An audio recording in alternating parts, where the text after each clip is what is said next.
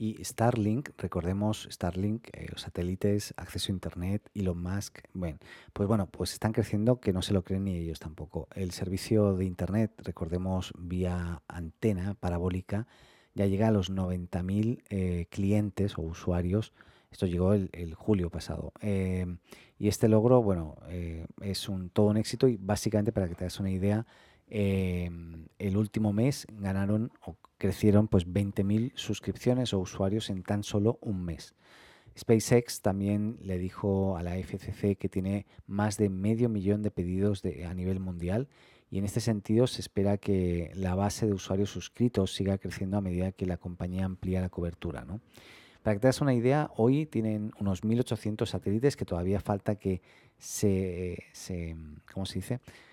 Se alineen de alguna forma. Todavía no están todos en, órbita eh, para poder empezar a ofrecer servicio, pero son 1.800 de 42.000 satélites los que la compañía va a lanzar en los próximos años. En el caso de España, el servicio aún no se encuentra disponible, pero en varios países, en principio como Estados Unidos, Canadá, Reino Unido, eh, Italia, México, Argentina, Alemania, Grecia, Filipinas, Países Bajos, Nueva Zelanda y Sudáfrica, pues están todos a la espera de, que se libere. ¿no?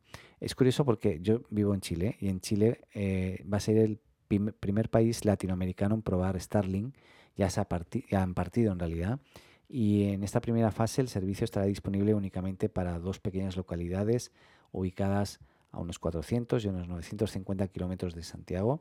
Y la, compañía ahí dijo que los primeros clientes del, país pues no pagarán durante el primer año tras un acuerdo con el gobierno. Parece ser que, que hay algún tipo de subsidio ahí.